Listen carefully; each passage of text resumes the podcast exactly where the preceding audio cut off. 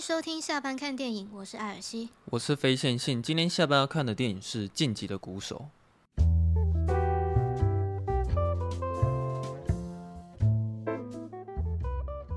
到底是要讲《晋级的鼓手》还是《金属之声》啊？它台湾翻译是叫什么？其实，嗯、呃，我我简单讲一下，就是为什么会有两个翻译。这原因是因为就是它有上串流，然后它是在那个 Amazon 上面。对，就是那时候美国，它是在 Amazon 的那个 Prime 上面上的，然后，然后那时候的翻译是《金属之声》，就是台湾给他的翻译是《金属之声》，它算是直翻啦，因为它的英文的原版片名就是《South of Metal》。晋级的鼓手这个呢是好像是那个时候，反正他是那时候在台湾的那个电影节。还是影展上面上的时候，它是翻译叫做《晋级的鼓手》，所以就是会有两个翻译。哦，所以它算是电影节那边的翻译，是、嗯？对，反正它有两个翻译。对、嗯，那之前有一部电影是也是叫《晋级的鼓手》，一个是压 N，一个是压 N 啊。我觉得，我觉得那个片商他们可能是就是故意，就是有点想要搞这种谐音。嗯，好，那我们。今天不是要来聊晋级的鼓手，我们今天是要来聊晋级的鼓手，这样好不好？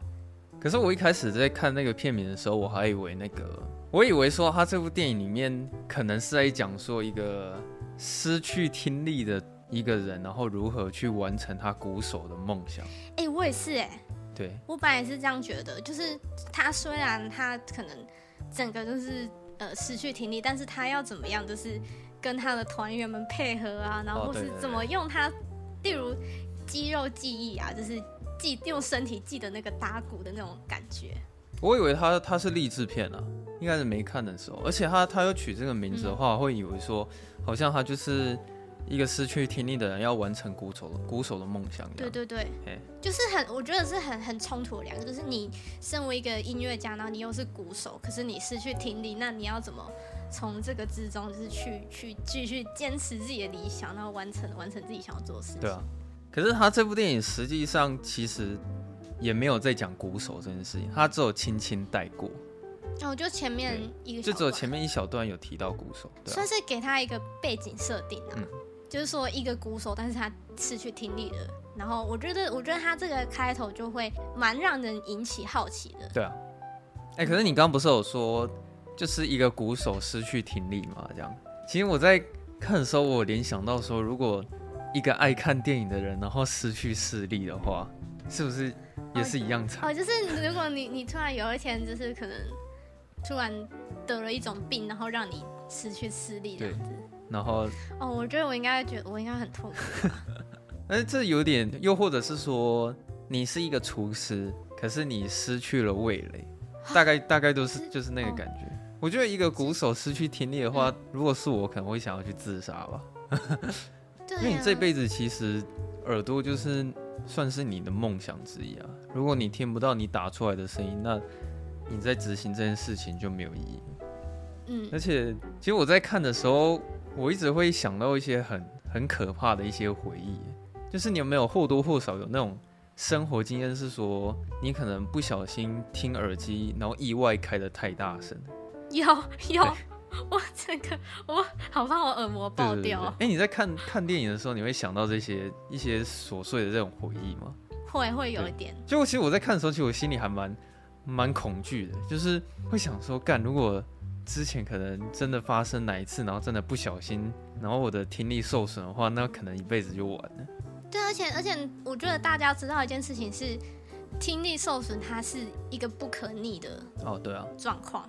他是没没办法，你你没办法说你你多休息，就是你可能有有机会可以恢复，嗯，就是这个是不可能的。就是其他部位如果受伤的话，它的细胞都可以慢慢恢复啊，但是听力的细胞是永久无法复原的。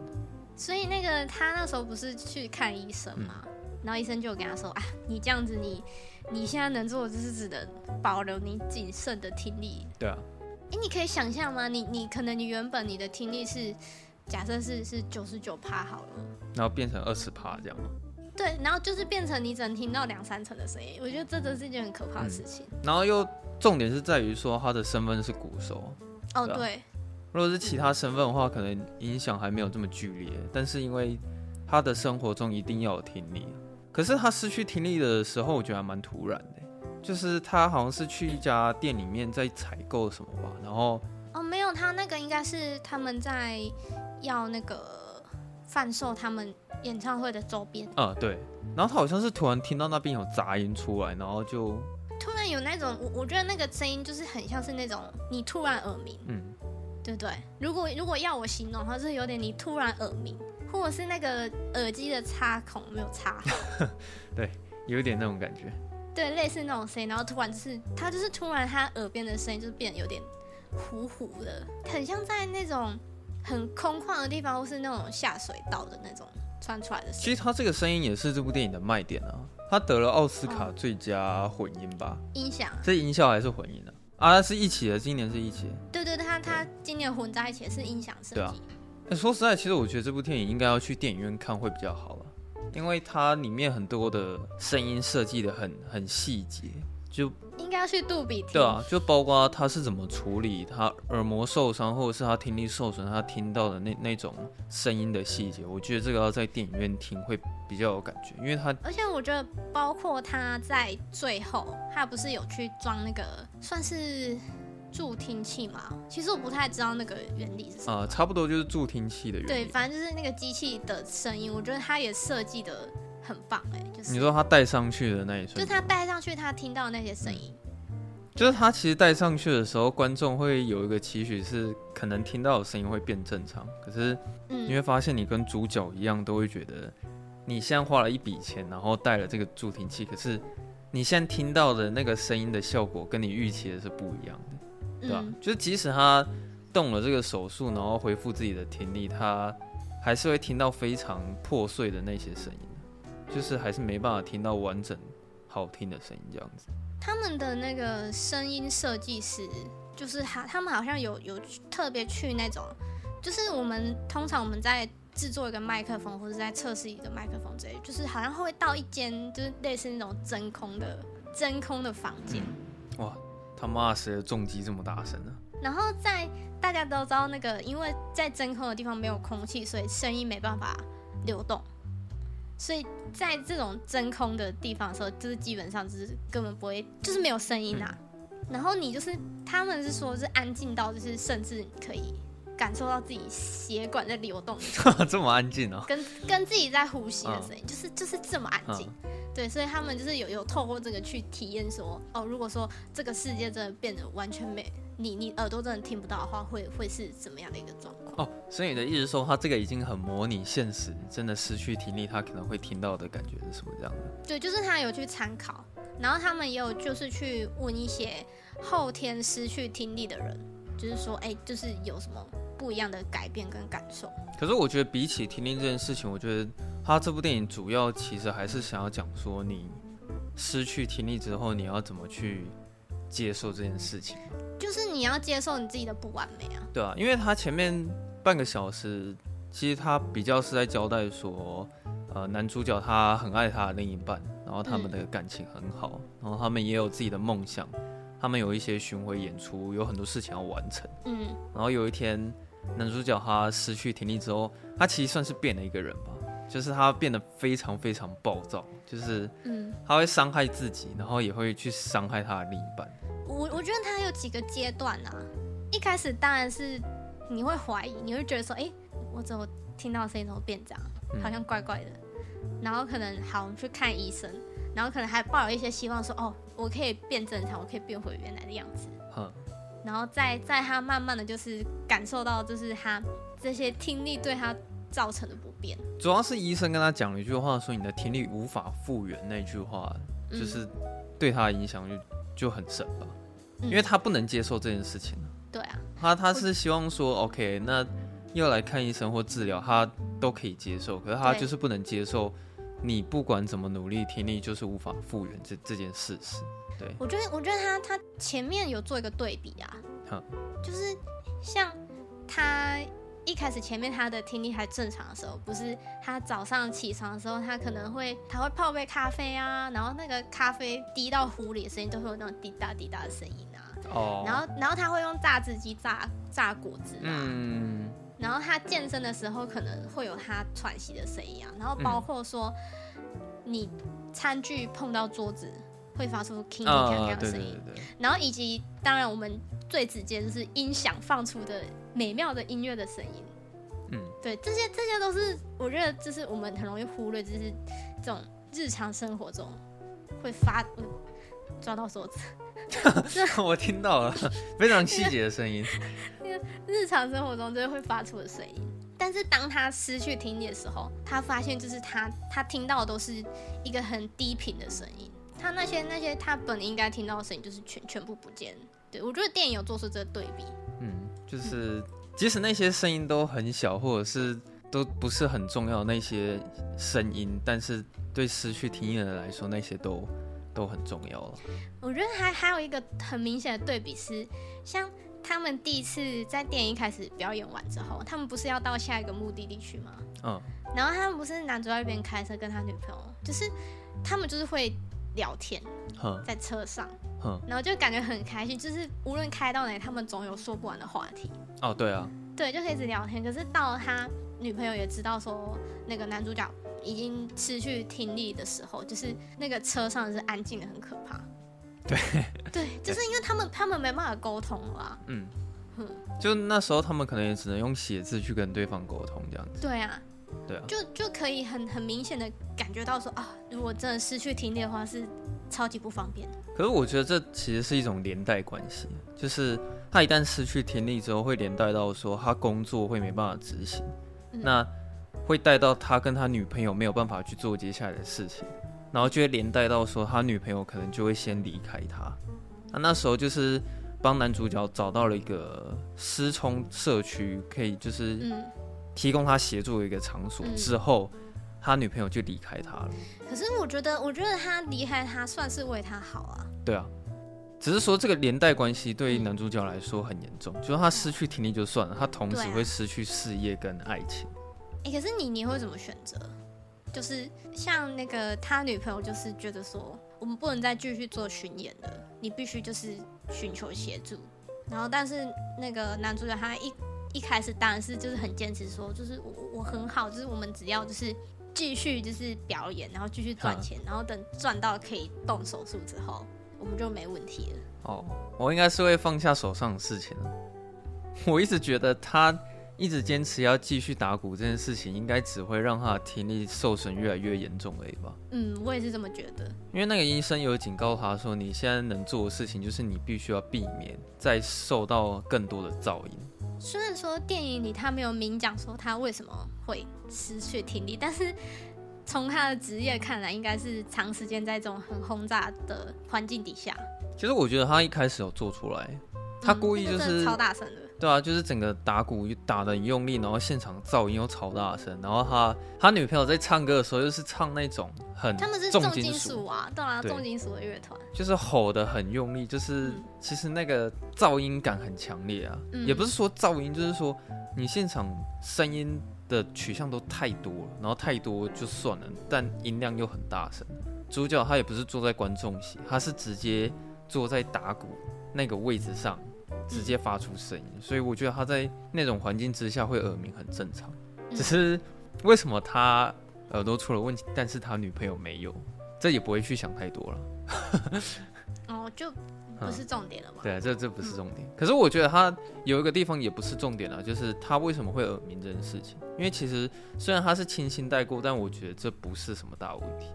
嗯，因为这这些事情在前面很快就发生完了。那他中间有很大一段是，你会看男主角他怎么去跟那个社区的人，对，去怎么融入社区的人，然后去跟他们相处。其实他在这边的角色的改变才是最大的。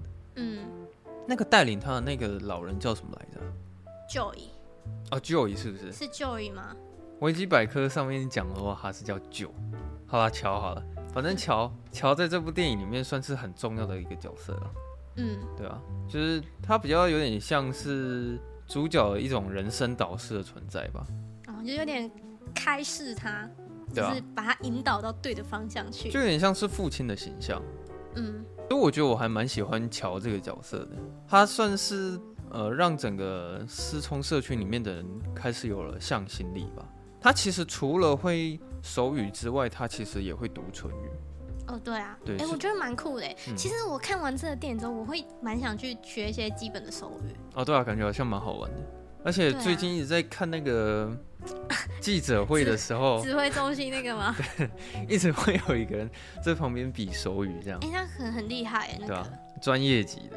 嗯，真的。因为同时也会读唇语嘛，所以他算是那个社区里面所有人里面，乔是唯一一个最能够去理解男主角的一个人，就最能够跟他沟通的一个人。他们一开始那个沟通蛮特别的，嗯，就是乔他是用麦克风，电脑会收收他讲话的声音，然后自动就是变成文字，哦，他就会秀秀在荧幕上。那那有点像是现在的这个雅婷的那个概念吗？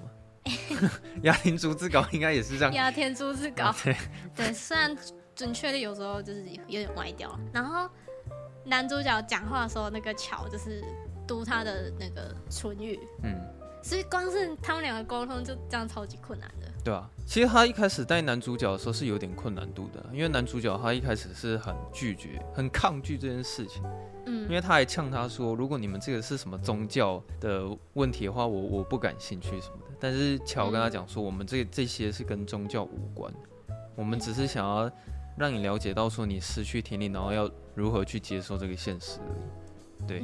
然后后来他是先拒绝之后，然后他就把他另一半带走，然后接下来你就看到男主角他是一个非常爆炸式的行为，在疯狂摔车里面的东西，然后他就吓到了他。女朋友这样子，对，那也是从那时候才选择离开他的啦，因为他其实也不是说是因为他个性上问题还是怎么样，他其实是为他好，所以他才选择离开，因为他必须要离开，那个男主角才有办法好好接受这这些帮助，对啊，他那时候才心甘情愿的再回去那个失聪社区里面，然后一开始的时候，那个乔还要求他要把手机交出来啊。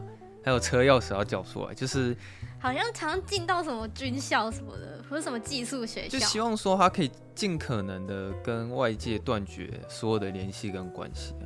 他想要希望说他来这边之后，思想要必须要简单一点，去融入那边。他有跟他强调说，其实，在那个社区里面，每一个人都有自己的工作。那个哦，男主角叫鲁宾呐，鲁本呐，哦，鲁本是不是？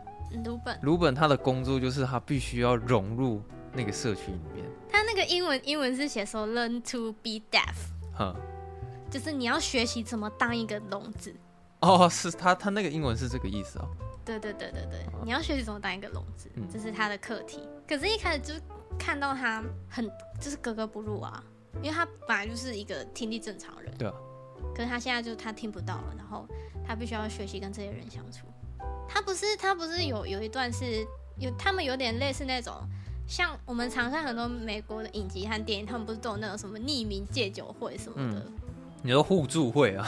对，互助互助会，然后他们都会什么围围一圈啊，然后就会开始讲分享自己的人生过程。对，我是谁啊？说我已经戒毒多久啊？或者说说我已经就是不碰酒多久，什么之类，就会分享一些自己的那个。然后只是他们现在这个是手语的版本。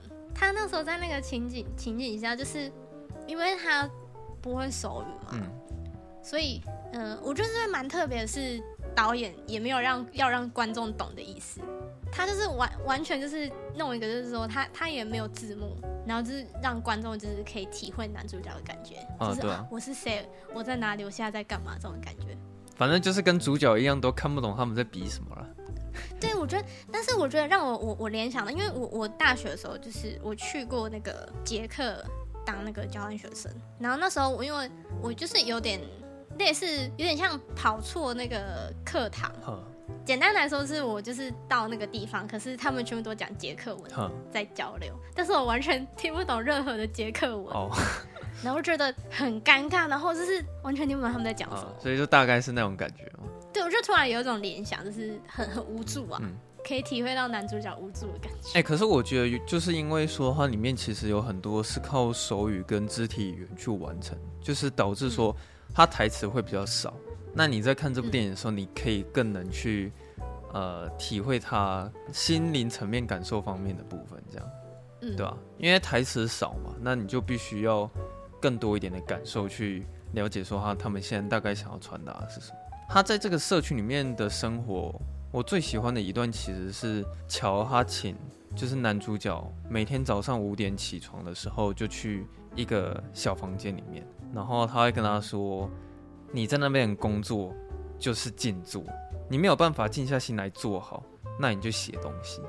就是那那边我还蛮喜欢，因为其实他那个概念应该就是在讲冥想。我觉得很好笑的是，一开始男主角第一天去静坐的时候，他就带那个甜甜圈进去，然后他疯狂在敲那个甜甜圈，就是把它捏回原形，然后又把它敲扁，他又捏回。是有有在讲说他一开始真的是静不住啊。对。坐不下来，就是可能连一秒都不行。他一坐下来就狂敲甜甜圈嘛，对不对？然后他可能稍微冷静一下，把甜甜圈放好之后，他又继续敲它。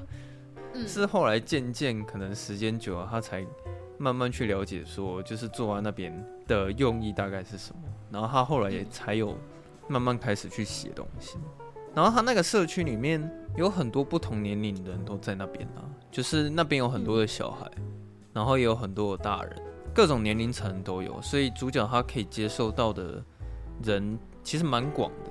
然后他前后有做一个对比，是前面他刚开始在融入那些人的时候，他们在吃晚餐的时候，因为不知道他们比的手语是什么意思，所以即使他在参加的那个晚餐，可以看到大家是很开心的一起在吃东西，但他是完全没办法融入在里面的。然后是到后面他开始了解当地。他们生活作息文化跟他们表达的意思之后，他才可以跟大家一起融入很快乐的晚餐。哎，那个晚餐那一段啊，他有一个那个声音的那个设计，我觉得很妙。哎，就是一开始男主角第一次跟他们吃晚餐的时候，不是呃从男主角的角度出发，所以他是听不到声音的，就是都是糊糊的声音。嗯，对啊，对对对。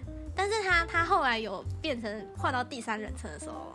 就是变成到观众的视角的时候，就是其实是虽然他们在沟通的时候是用手语，但其实还是会发出声音的。嗯，就是还是有可能吃东西的时候那个会有隐约的一些低频啊。就是其实还是有声音的，但是当你是在男主角他那个状态之下，就其实你是只听得到低频而已。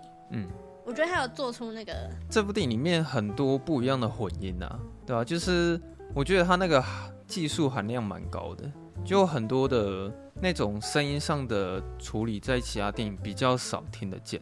我我还是觉得可能要去电影院才可以听听到更多的细节，因为我不知道。太可惜了，电影院应该听不到。它里面到底有还有没有处理到一些环绕的效果？就是因为毕竟电影院里面是七点音声道或是五点音声道嘛，嗯、对啊，所以它那个混音应该会更不一样。哎、欸，他他后来还有演到一个是，他们让那些小朋友用手去。感觉到弹钢琴的声音哦，那边我记得那个印象我还还蛮深的。虽然他那个只有一小段，啊、可是那那段我觉得拍的不错，嗯、因为那个他们是唯一可以让那些失去听力的人可以感受到音乐的方法，对吧？嗯、他们只能借由物体去感受到那些声音，所以那那那段我还蛮喜欢的，就是震动，就用这种方式。男主角他其实，在那个社区里面，后来最大的改变是说，他决定把他的东西全部都卖掉，然后他。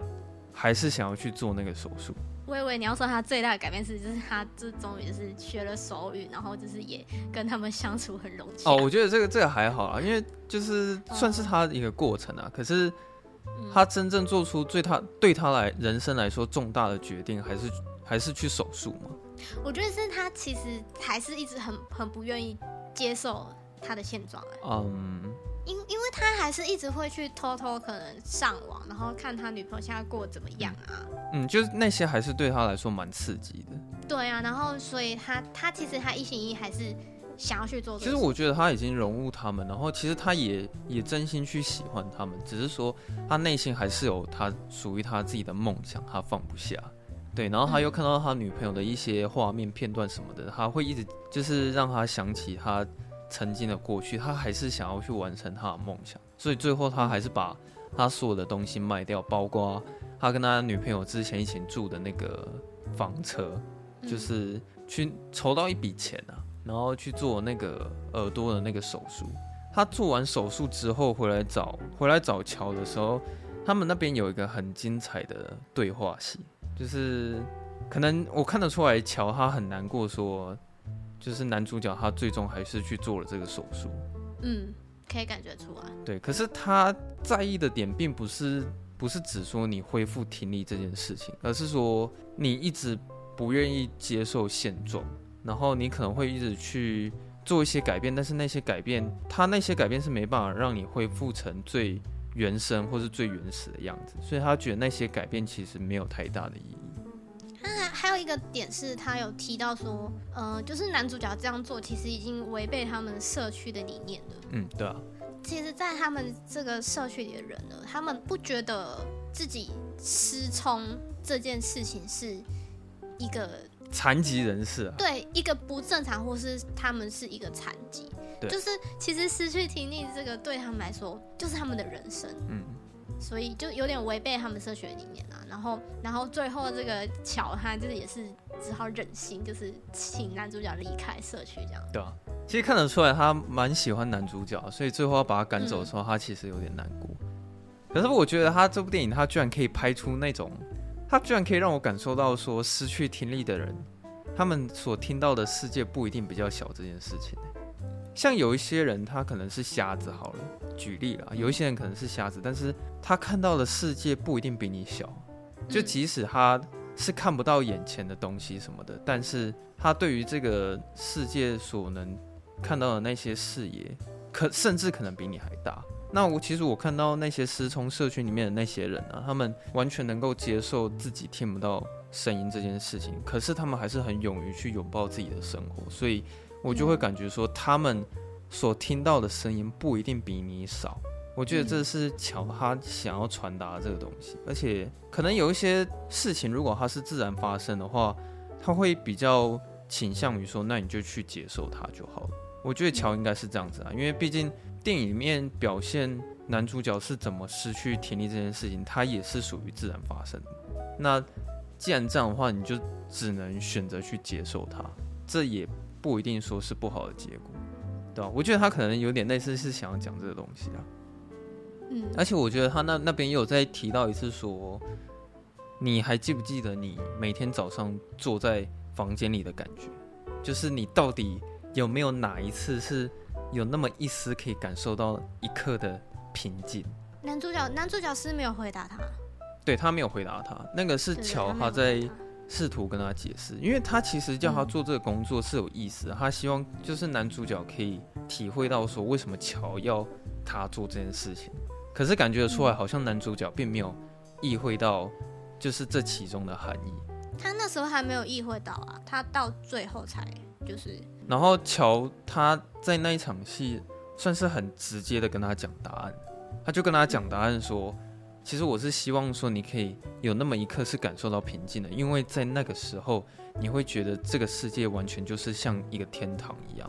对，嗯、这场戏结束之后，男主角他就离开了那个社区嘛。他是先去医院嘛，对不对？哦，他先去激活他的那个设备了，算是就是打开那个开关啊。对啊。然后你会看到他在回家的过程中，就是一样会听到那些声音呢、啊。就是他可能走过路的时候，你可以听到那些车水马龙或者是人群吵闹的声音。可是那个助听器所发出来的声音，完全是有很严重的瑕疵，那根本就不是最原始的声音。所以你在听到那些声音的时候，你会觉得那些声音都很不好听。他那时候在医院要开启那个开关的时候，嗯，就是其实我内心是有一丝期待的。哦，你说期待说他可以听到很正常的声音或恢复听力，就也也不是很正常，但是就是没有想到说哦，这个声音这么难听。哦，对啊，它算是我觉得很尖锐，然后又很电子音。嗯，对，就是听起来是其实是很不舒服的。对，我觉得即使你真的有做手术的人，可能也不一定会想要无时无刻一直带着那个助听器去听那些声音。我觉得那个那个真的是一个最后手段哎。嗯，对。因为不是每个人都会手语啊，然后如果你真的你到外面去，你可能要跟人家沟通的时候，嗯、那你就必须把这个开关打开。他那边好像是演说他要回去找他女朋友吧，我记得。嗯，其实那边有一场戏还蛮感性的，是因为那一天好像是一个 party 吧。